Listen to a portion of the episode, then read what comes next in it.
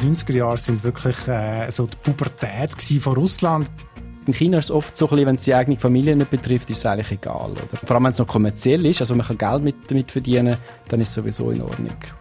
Öffentlich sich für äh, das Recht von Homosexuellen einzusetzen, das geht einfach irgendwie wirklich nicht. Das wird polizeilich verfolgt.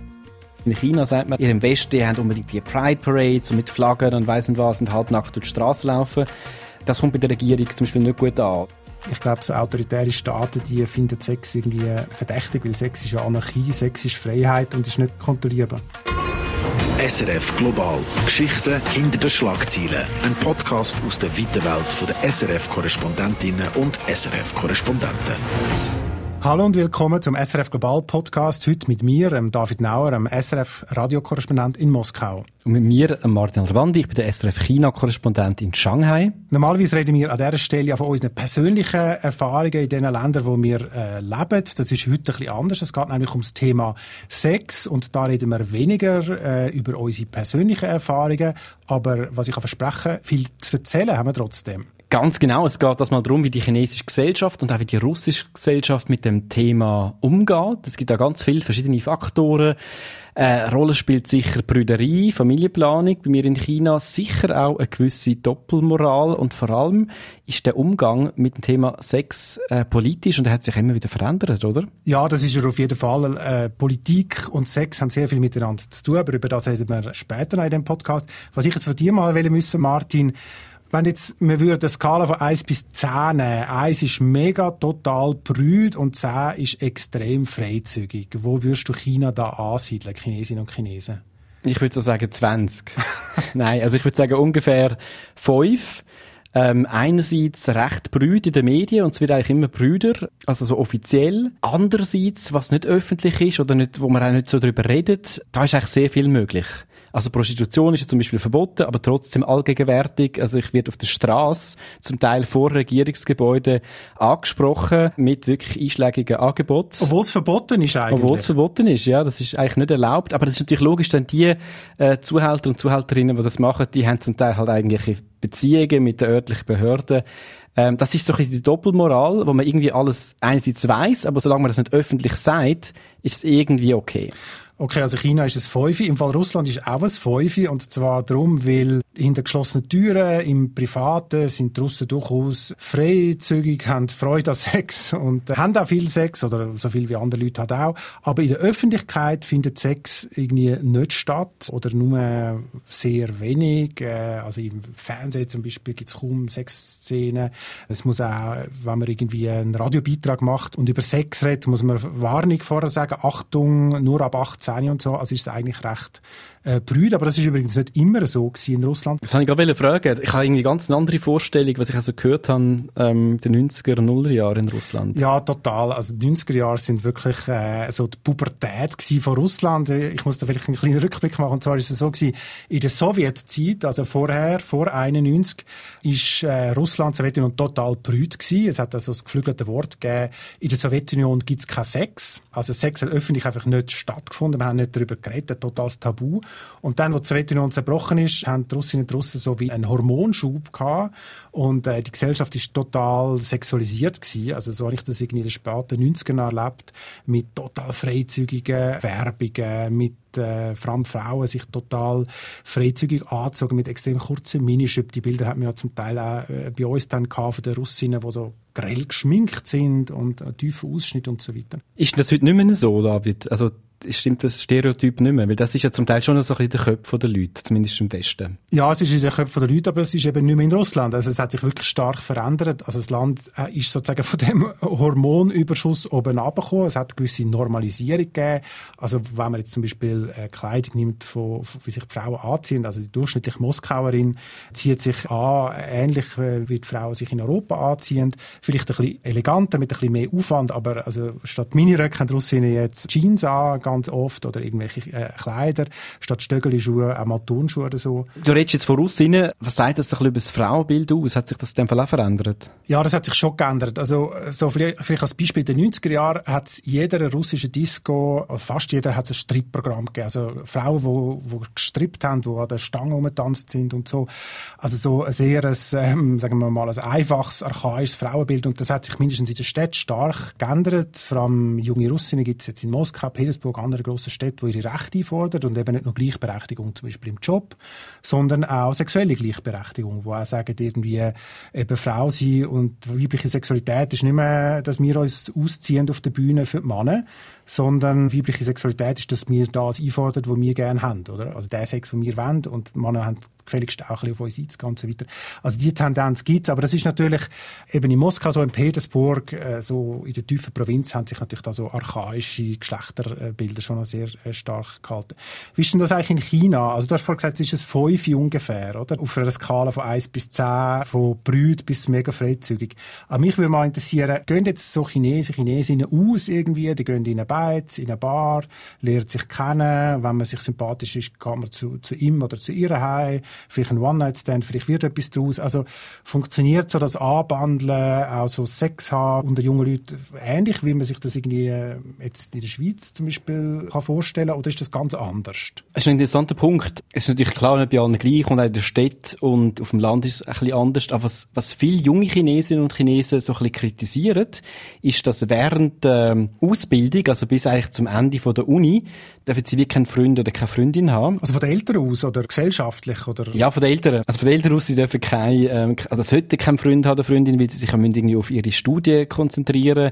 Und in China wird erwartet, dass, also das müssen sowieso alle Nachhilfestunden machen und bis morgen um eins irgendwie aufzugehen machen. Aber dann, wenn die Uni fertig ist, dann fängt es an mit, hey, du musst jetzt sofort jemanden kennenlernen und hast irgendeinen Freund, äh, willst heiraten, so bald wie möglich. Das ist so ein bisschen der Widerspruch. Also einerseits wollen die Eltern, dass man möglichst schnell heiratet und Kind hat, aber andererseits so der Vorlauf wird dann irgendwie nicht zugestanden und das wird oft äh, kritisiert. Also dann gibt es schon die Vorstellung, also gerade jetzt bei den Eltern, dass quasi meine Tochter, mein Sohn, die haben Sex, wenn sie dann der oder die richtig gefunden haben, wo sie eh gerade heiraten und eigentlich zum Kind machen. Ist das so ein bisschen das Bild, das herrscht? Ja, das ist so ein bisschen die Vorstellung, aber ehrlich gesagt, vielen ist natürlich bewusst, dass es auch nicht mehr so ist. Und weil ja viel, vor allem in Shanghai oder in anderen Orten in China, weil die Leute nicht so viel Platz haben oder viele auch noch daheim wohnen, gehen die Leute dann in so ein Love-Hotel, dass man sich dann einfach irgendwo trifft und dann dort äh, die schönen Stunden verbringt, dass man nicht jetzt irgendwie zu den eigenen Eltern heim muss. Weil das ist dann auch so ein bisschen so, hm, wird nicht so gern gesehen. Aber sonst gibt es eigentlich recht viele Parallelen, ist mir jetzt aufgefallen, was du erzählt hast zu Russland. In China ist so ein der zeitliche Ablauf ist ein bisschen weniger krass, weil China ja schon vor 40 Jahren zumindest sich geöffnet hat wirtschaftlich und dann hat natürlich auch viel mehr Leute Zeit und ja, sich sonst zu vergnügen und sich mit dem Thema zu befassen. Aber in letzter Zeit, also eigentlich seit der neue Präsident an der Macht ist, in den letzten paar Jahren, ist alles immer so ein bisschen ähm, repressiver geworden und das betrifft auch Sex und vor allem auch sexuelle Minderheiten, auch äh, Feministinnen, feministische Gruppen, die zum Teil recht krass unterdrückt werden oder zensuriert werden. Also wie merkt man das? Hat sich zum Beispiel der Umgang mit Homosexualität geändert jetzt in dem neuen Konservativismus, den du da beschreibst? Ich sage ja. Also einerseits, wenn man junge Leute fragt, junge urbane Leute, die sind da immer aufgeschlossener. Andererseits für die Medien ist es jetzt ganz klar, das ist verboten, das nicht, darf nicht gezeigt werden. Ich habe mit einem äh, chinesischen Filmemacher mal geredet, der hat vor ein paar Jahren sogar die chinesische Zensurbehörde verklagt, weil sie irgendwie äh, seinen Film zensuriert haben. ja, das ist unglaublich. Ähm, aber eigentlich, es ist ja gleich, also es ist halt kein Rechtsstaat, aber die Sachen gibt's gleich und das ist dann irgendwie, haben dann das müssen irgendwie annehmen, die sind völlig überrascht gewesen, dass da jemand überhaupt klagt, also und das ist dann wirklich so formal abgehandelt worden. Und schlussendlich haben sie gesagt, ja nein, das hat nicht der Staat verboten, sondern das hat die Plattform, hat das von sich aus gemacht. Also es gibt auch sehr viel Selbstzensur und auch zum Beispiel MeToo ist in China nie so richtig äh, in Gang gekommen. Nicht, weil es kein Problem gibt, sondern weil einfach der Staat und all die Plattformen das relativ schnell abgewürgt haben und ein paar äh, bekannte äh, Feministinnen auch wirklich online zensuriert haben. Aber es ist spannend, was du erzählst zum Thema äh, Homosexualität. Das sagt ja total viel über die Gesellschaft, wie sie mit Homosexualität umgeht. Und in Russland äh, hat sich eben auch das massiv verändert. Oder? Ich habe vorher erzählt, das Land ist so ein bisschen von dem Hormonschub oben abgekommen, äh, was es in den 90 90er Jahren und das ist in vielen auch positiv, aber gleichzeitig ist es auch sehr viel konservativer und brüder geworden, vor allem der Staat, oder? Und äh, das betrifft insbesondere eben den Umgang mit Homosexualität. Es gibt ja das Gesetz, wo sogenannte Propaganda von Homosexualität verbietet. Also man darf nicht positiv über Homosexualität reden von Kindern, das ist wirklich verboten. Und das Krasse ist, es hat doch mal den Song gegeben von der Band, von den zwei jungen Frauen, Tattoo, wo die im Video sich geküsst haben. Komm, lass mal schnell rein.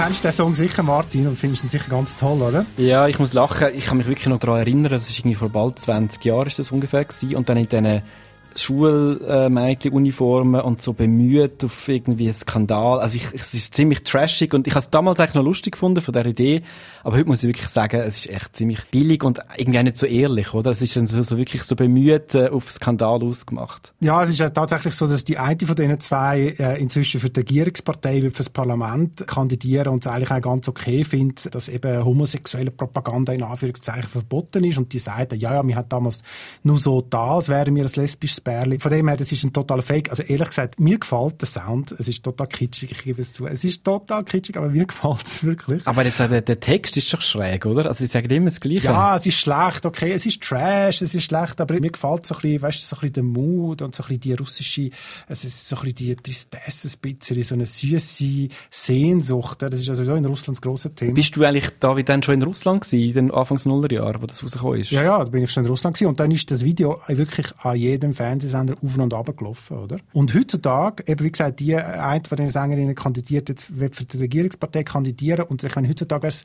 total undenkbar, dass so ein Video zeigt. Das ist wäre verboten, oder? Also wenn wir das wieder am Fernsehen zeigen, gibt es äh, Strafen. Aber das ist ja, ich jetzt gehe jetzt mal davon aus, dass Videos, also das Hauptpublikum sind wahrscheinlich trotzdem jetzt nicht unbedingt lesbische Frauen, sondern wahrscheinlich heterosexuelle Männer.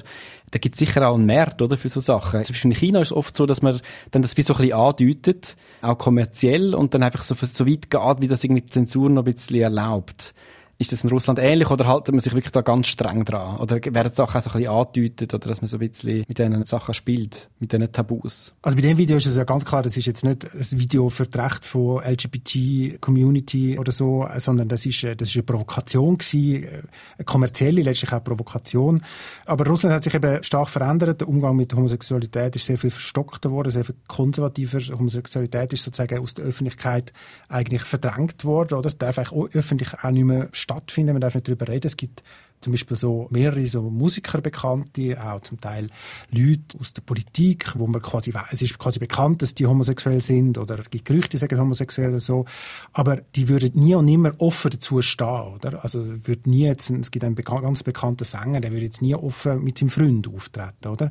Der macht höchstens mal irgendwo so ein bisschen eine Bemerkung im Fernsehen, wo man daraus lesen kann dass er das meint, äh, ja, ich bin übrigens schwul, aber das ist alles so verklausuliert. Also das ist irgendwie aus dem öffentlichen Raum verdrängt worden. Und der Hintergrund ist natürlich, dass der Putin auf so traditionelle Werte setzt, traditionelle russische Werte, auch in Abgrenzung zum Westen. Also wie viel hat denn das jetzt zu tun so mit der Kirche? Die orthodoxe Kirche hat man sich vorgestellt, dass die sehr konservativ ist und auch so ein bisschen mit diesen Forderungen, oder? Also was ja oft so ist, zum Beispiel in China sagt man auch, wenn wir jetzt noch kurz beim Thema Homosexualität bleiben, ah, ihr im Westen habt unbedingt die Pride Parades und mit Flaggen und weiss nicht was und halb nackt durch die Straße laufen das kommt bei der Regierung zum Beispiel nicht gut an, oder? Das ist ja die letzte Pride ist ja dann auch verboten worden, obwohl die sowieso im Untergrund war. Aber so ein bisschen, gibt es dann auch einen anderen Umgang in Russland, dass man vielleicht auch die westlichen Vorstellungen oder die, die Strategie auch von diesen verschiedenen Aktivistinnen und Aktivisten vielleicht anders anleitet oder anders, anders vorgeht? Also in Russland ist es eigentlich sehr ähnlich, wie du das schilderst von China. Also sozusagen öffentlich sich für äh, das Recht von Homosexuellen einzusetzen, das geht einfach irgendwie wirklich nicht. Das wird polizeilich verfolgt und äh, unterdrückt. Und ich meine, Pride wäre völlig undenkbar. Und auch da ist wieder der Hintergrund, dass der Kreml sich sehr stark vom Westen abgrenzt und sozusagen Recht von sexuellen Minderheiten gelten sozusagen als Beweis dafür, dass der Westen ganz äh, moralisch verrottet ist und nicht so edel ist und Russland quasi als letzter Hort von der traditionellen, auch christlichen Wert, muss man sagen, wird das oft dargestellt. Und das ist wie so ein bisschen das Pièce de Résistance. Ich bin zum Beispiel in Zürich, wenn ich in Zürich an einem Haus eine Regenbogenfahne gesehen China und gerade aus Moskau angekommen bin, denke ich, ah, das ist doch verboten, oder? Bis ich checke, man, du bist in Zürich, oder? In China geht man mit dem sehr pragmatisch um, übrigens auch mit anderen Sachen. Also es heisst, wenn ich jetzt mit einer Regenbogenflagge irgendwie gross durch die Straße laufe, irgendwann kommt dann Polizei.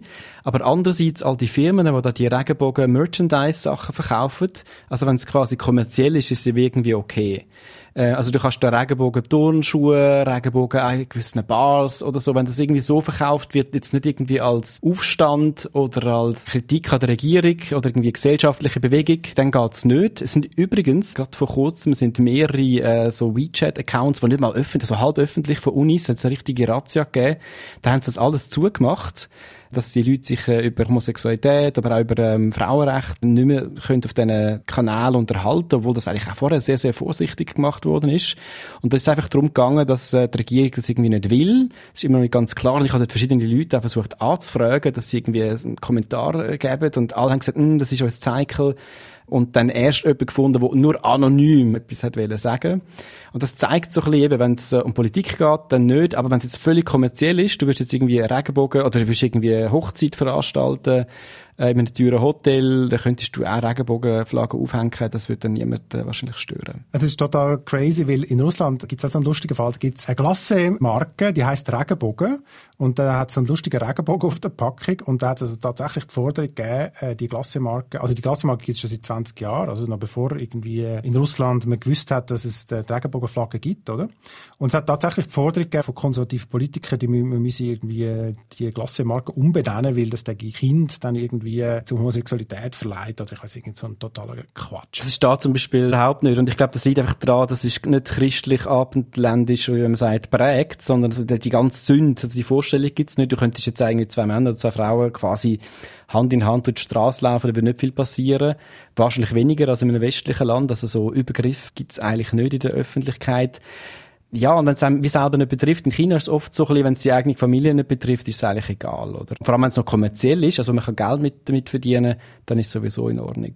Und, wenn wir noch ganz kurz zurückschauen, ähm, in der chinesischen Geschichte sogar, also hat es ja Kaiser gegeben, wo irgendwelche äh, Männer als äh, Liebhaber hatten und das ist mehr oder weniger auch so anerkannt und wird jetzt nicht bestritten. Also es ist eine völlig andere Entwicklung als jetzt in westlichen Ländern. Ja, und in Russland ist es wirklich so staatlich verordnete Ideologie, dass sozusagen die Gesellschaft soll konservativ denken über das Thema Homosexualität, aber auch sonst allgemein über Sexualität. Es wird eben, wie gesagt, die traditionellen Familienwerte werden groß geschrieben, Vater, Mutter, Kind. Ähm, es gibt auch riesige Zahlungen für Kinder. Also wenn man ein Kind bekommt, bekommt man ziemlich viel Geld über mehrere tausend Franken. Oh, wow. Das wird sehr gefördert. Also der Kreml setzt da sehr stark auf so ein traditionelles Familien- und eben auch Sexualitätsbild, oder? Und das ist ein Teil von der Ideologie wo man sich versucht vom Westen abzugrenzen. Und es gibt aber auch natürlich Leute, die dann Witz machen, oder? Die sagen, die traditionelle russische Familie ist eigentlich sowieso gleichgeschlechtliche Familie, wo nämlich ein Kind von zwei Frauen erzogen wird, nämlich von der Großmutter und der Mutter.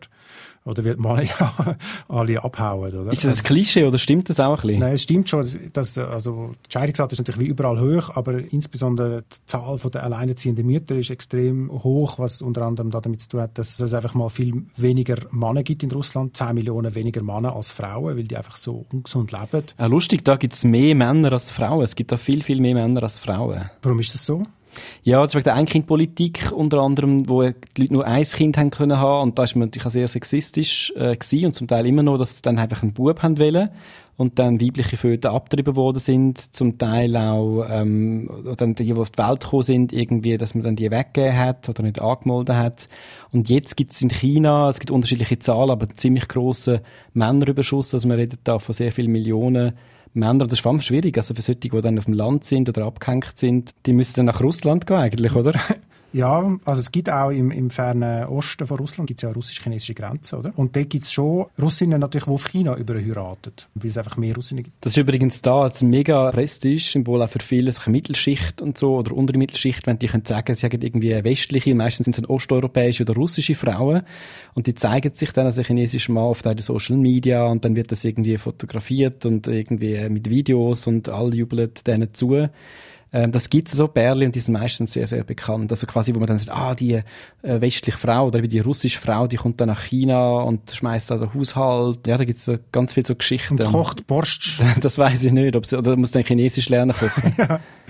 Hey, wir haben es äh, von Sex, äh, da geht es um ganz viele Aspekte. Es geht um Umgang mit Minderheiten, es geht um das Verhältnis zwischen Mann und Frau, es geht um das Frauenbild, es geht aber auch um den Staat, wo sich irgendwie äh, einmischt ins Privatleben von seinen Bürgerinnen und äh, Bürgern. Und wir haben, glaube ich, auch ein bisschen herauslesen je konservativer und je repressiver, je autoritärer ein Staat wird, desto mehr möchte sich einmischen, auch ins Schlafzimmer von seinen Bürgern und ihnen irgendwie vorschreiben, wie sie Sex sollen haben.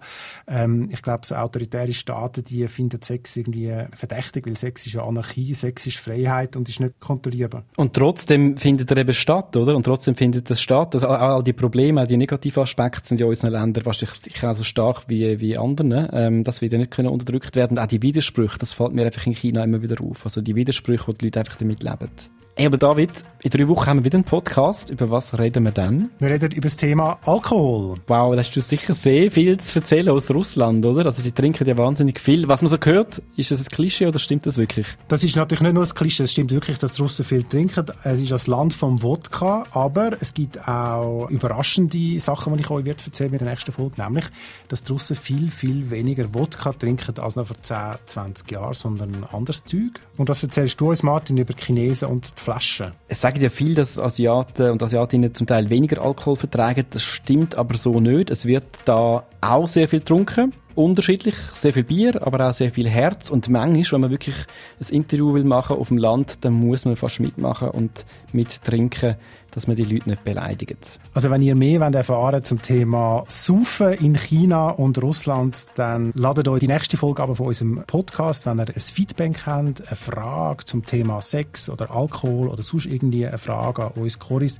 dann schreibt auf äh, studio.srf3.ch oder ihr könnt auch online auf srf3.ch gehen, da gibt es ein Formular. Wir freuen uns wirklich über jede Message, die wir bekommen. Schön, dass ihr dabei sind. Wieder vielen, vielen Dank. Das war das SRF Global und wir hören uns wieder in drei Wochen. Ciao zusammen. SRF Global. Geschichten hinter den Schlagzeilen. Ein Podcast aus der weiten Welt der SRF-Korrespondentinnen und SRF-Korrespondenten.